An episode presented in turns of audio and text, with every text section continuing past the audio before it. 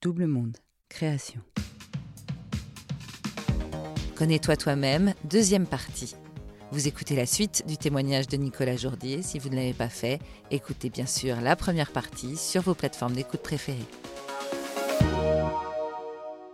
Nicolas Jourdier, 50 ans, et maintenant je vais vous raconter comment finalement j'ai choisi et que finalement je suis devenu joaillier.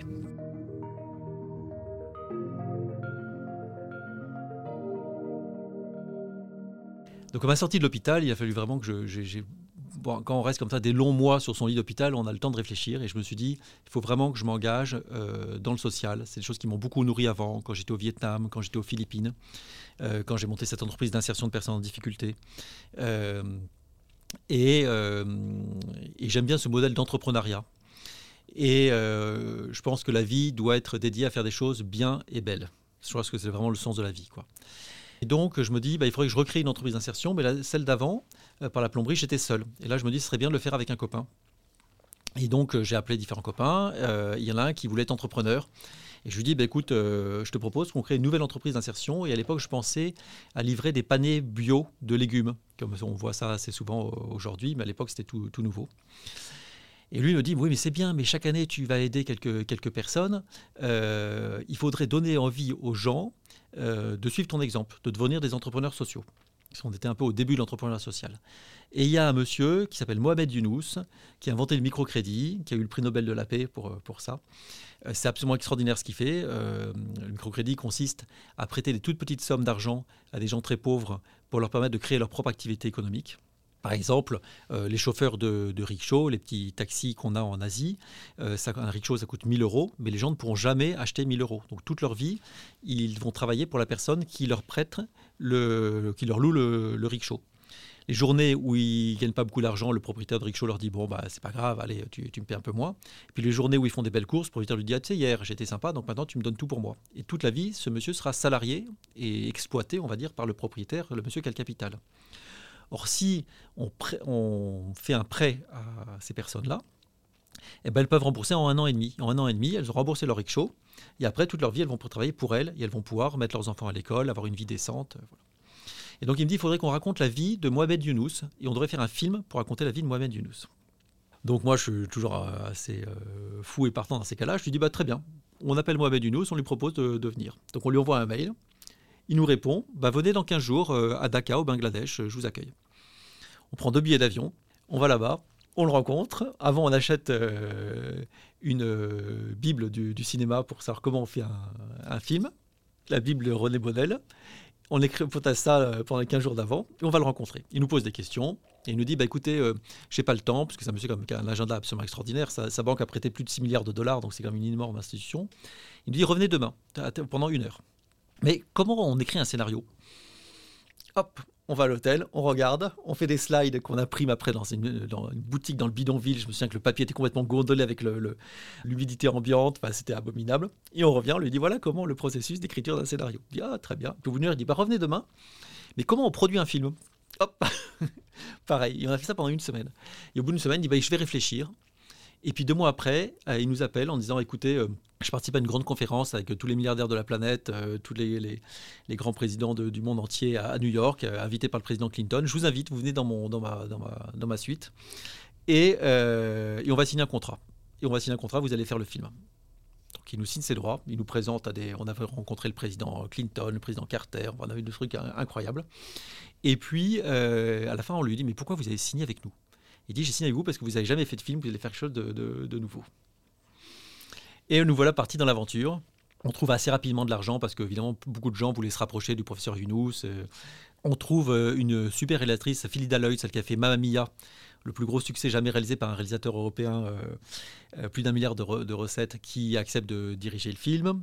On a un, des meilleurs scénaristes de, Hollywood qui vient avec nous. On est en coproduction avec Film Fort avec l'ancien patron de BBC Film qui était notre directeur de production. on monte une super équipe. Et euh, pendant euh, trois ans, j'accompagne Younous partout dans le monde. On essaie d'écrire le, scénario. Donc c'est une expérience assez extraordinaire.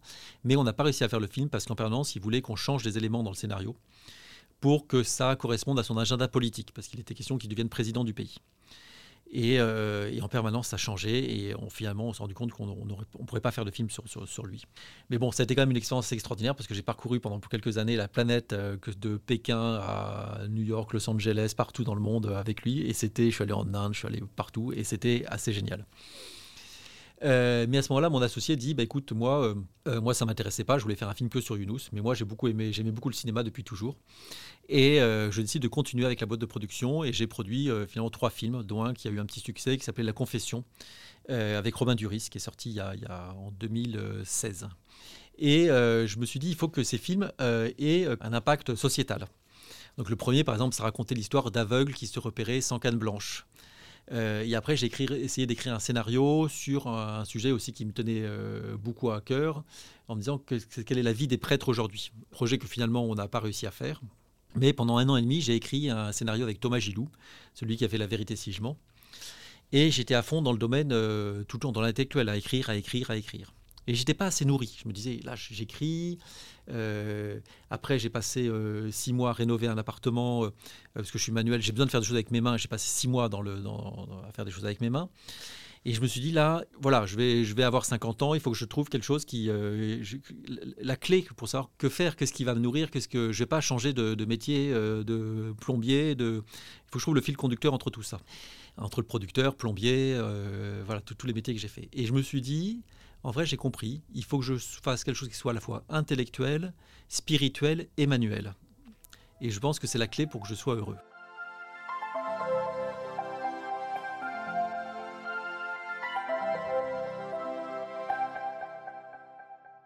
J'ai toujours aimé, été passionné par les pierres. J'avais dessiné des tables en, pierre 15 ans auparavant.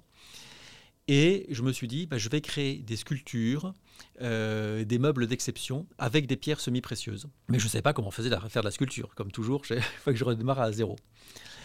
Et euh, un fournisseur de matériaux me dit, bah, va voir, je t'indique deux sculpteurs là qui vont te, va les voir. Je vais les voir. Ils me disent, écoute, on te forme, tu viens dans notre atelier. On te forme pendant quatre mois. Comme ça, tu apprendras les différentes techniques de sculpture. Et j'avais une idée quand même de la pièce que je voulais faire. Mais je ne savais pas comment la faire. Et euh, j'ai passé quatre mois chez eux. Euh, après je suis passé finalement un an en tout chez eux, mais au début le, premier contrat c'était quatre mois. Et au bout de quatre mois, je sors avec euh, ma première pièce, qui est un gros rocher qui fait pratiquement un mètre de diamètre, doré, incrusté de morceaux d'ambre, qui est une pierre qui apaise beaucoup, une pierre que j'aime beaucoup, une résine fossilisée. Et deux personnes viennent voir ma passe, voient moi, par hasard mon, œuvre et me l'achètent. Et quand je livre la pièce chez eux, je m'aperçois que ces gens-là sont les plus gros collectionneurs d'art contemporain asiatique en France.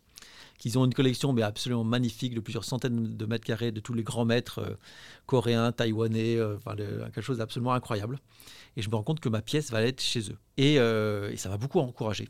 Et donc j'ai passé un an à faire une dizaine de pièces et euh, où j'assemble donc euh, euh, du quartz rose, de la pyrite, de, la malachite, différentes pierres pour faire des miroirs, des consoles, des guéridons que j'ai commencé avant. Et je me suis dit, ce qui est chouette, c'est qu'à la fois je fais des choses avec mes mains, voilà, j'en ai besoin.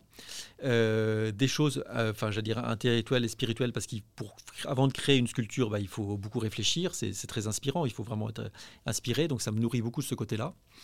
Et en parallèle, je passe euh, euh, une demi-journée par semaine. Je suis trésorier de l'ONG OEVI qui fournit de l'eau dans les bidonvilles, dont j'avais parlé précédemment. Euh, et ça nourrit mon côté aussi social, le besoin de social et spirituel dont j'ai besoin. Et aujourd'hui, en ayant à la fois cette activité de création, de création à la fois, ça part du dessin, ça part de l'idée, donc c'est très spirituel et intellectuel, jusqu'à la création où je travaille avec mes mains pour assembler les pierres les unes à côté des autres. Euh, et ce côté aussi euh, social euh, de ce qu'on fait aux Philippines ou dans d'autres activités sociales que j'ai, bah, finalement, ça me nourrit et je suis aujourd'hui très heureux d'avoir trouvé cet équilibre entre voilà, spirituel, intellectuel et manuel. quand moi j'ai trois idées par jour, donc quand on me soumet une idée qui, qui me paraît intéressante, j'ai toujours envie d'étudier l'idée. Et euh, par exemple, quand euh, Mohamed Younous nous dit euh, bah, écoutez, je vous reçois au Bangladesh, je dis bah, ok, on va au Bangladesh, ça paraît une bonne idée. Parfois, j'ai, et, on va essayer. Et parfois, même très souvent, j'étudie des idées, mais je ne les fais pas. Parce que je me rends compte que finalement, euh, ça n'a pas marché. Ou quand par exemple mes sculptures, je rêve beaucoup le matin, euh, je me dis, ah, j'ai une super idée. Euh, cette nuit, j'ai rêvé d'un truc absolument, une sculpture absolument incroyable. Donc je travaille avec une espèce de, pâte à modeler pour faire un premier modèle. Je fais mon modèle et je me dis, bah non, c'est tout pourri, c'est tout moche. Donc de la même façon pour les sculptures, je fais ça, mais dans ma vie professionnelle, par exemple pour avec le cinéma, je me suis dit, bon, on va essayer. Parfois, on m'a soumis des idées de films. Je me suis dit, ça peut être intéressant. Puis j'ai étudié. Je, parle beaucoup avec les gens. J'ai toujours beaucoup parlé. Euh, je suis euh, très ouvert à écouter les idées des gens. Et puis après, euh, des gens m'ont convaincu que tel film, c'était une, mauvaise idée. Et finalement, j'ai décidé de ne pas, aller dans cette production. Ou d'autres, bah, c'est parce que je suis ouvert aussi que un jour, Nicolas Boukrieff, ce réalisateur, je lui avais proposé un projet de, de film, un polar que j'avais écrit. On prend un café ensemble, il prend mon scénario, et puis au bout de 15 jours, il me dit on va prendre un café ensemble. Très bien. Il me dit écoute, j'ai pas envie de faire ce polar pour telle et telle raison. Par contre, je rêve de faire une nouvelle adaptation de Léon Morin, prêtre. Ce film qui avait fait Melville en 61 avec Belmondo, qui était le deuxième succès de Belmondo après À bout de souffle, et qui était inspiré d'un, tiré d'un livre qui a été écrit par Béatrice Beck, la secrétaire de Gide en 52, où elle raconte qu'elle avait été tombée amoureuse d'un prêtre pendant la Seconde Guerre mondiale. Il me dit, j'ai présenté à différents producteurs, euh, ça intéresse personne. On m'a dit que c'était chrétien. Euh, est-ce que ça t'intéresse? Bon, alors moi je connaissais pas Léon Morin prêtre. je lui dit, bah, tu me donnes deux semaines pour le. Bon, je l'ai lu en deux jours. Au bout de deux jours, je lui dit, écoute, parfait. Comment tu vois le truc? Comment on pourrait travailler ensemble? Il m'a écrit l'histoire en trois pages, puis en, en, une page, puis en quinze jours, et après on a décidé de travailler ensemble. Je pense que on peut commencer dans n'importe quel métier, même si on n'y connaît rien, à condition de s'entourer des bonnes personnes euh, un peu comme un chef d'orchestre, de mettre les bons éléments au, bon endroit, euh, d'écouter, beaucoup d'écouter, euh, de rencontrer beaucoup de gens. Et après de s'entourer les bonnes personnes. C'est pas moi qui fais le montage son, c'est pas moi qui fais dans un film par exemple, mais bon, je vais prendre les gens qui, savent faire le, travail. quand je reçois un scénario, je le fais lire à beaucoup de, personnes, différents lecteurs, de niveau de niveau. et à la fin, des scénaristes très connus lisent mes, scénarios pour dire ce qu'ils en pensent. Alors, la, bascule à 40 ans, après mon accident, j'ai découvert deux choses, j'allais dire, euh, que j'aimerais transmettre euh, notamment à mes enfants. La première chose, c'est que je pense que nous avons été créés pour faire du beau et du bien. La deuxième chose, c'est que je pense qu'il est euh, important de savoir discerner et peut-être de ne pas attendre 40 ans sur ce qui nous porte intérieurement. Voilà, moi j'ai découvert, il m'a fallu longtemps pour découvrir qu'il fallait que je fasse à la fois de l'intellectuel, du manuel et du spirituel. Et euh, voilà, aujourd'hui j'ai un fils qui a 16 ans, il ne sait pas ce qu'il va faire, mais quand il aura 24, 25 ans, euh, bah, j'aimerais bien qu'il commence à discerner. Peut-être pour pas être obligé d'attendre 40 ans pour savoir ce qu'il veut faire. Euh, voilà, donc connais-toi toi-même. Voilà, j'aurais dû peut-être me connaître moi-même auparavant. Vous venez d'écouter 40. Ce podcast est produit par Double Monde. Merci à Adrien Stiefel pour le montage et à Sébastien Ossona pour la musique. Réalisation et narration, Marjorie Murphy. N'hésitez pas à vous abonner sur votre application de podcast préférée, Spotify, Apple, Deezer, Podcast Addict, Castbox, Amazon et bien d'autres, à nous laisser des étoiles et des commentaires quand cela est possible et surtout à nous raconter vos 40 à vous. Faites-nous un signe sur notre Instagram, doublemonde-du8 podcast, ou par email à contact-double-monde.fr pour nous proposer une histoire. On est impatient de vous tendre le micro pour nous raconter votre bascule.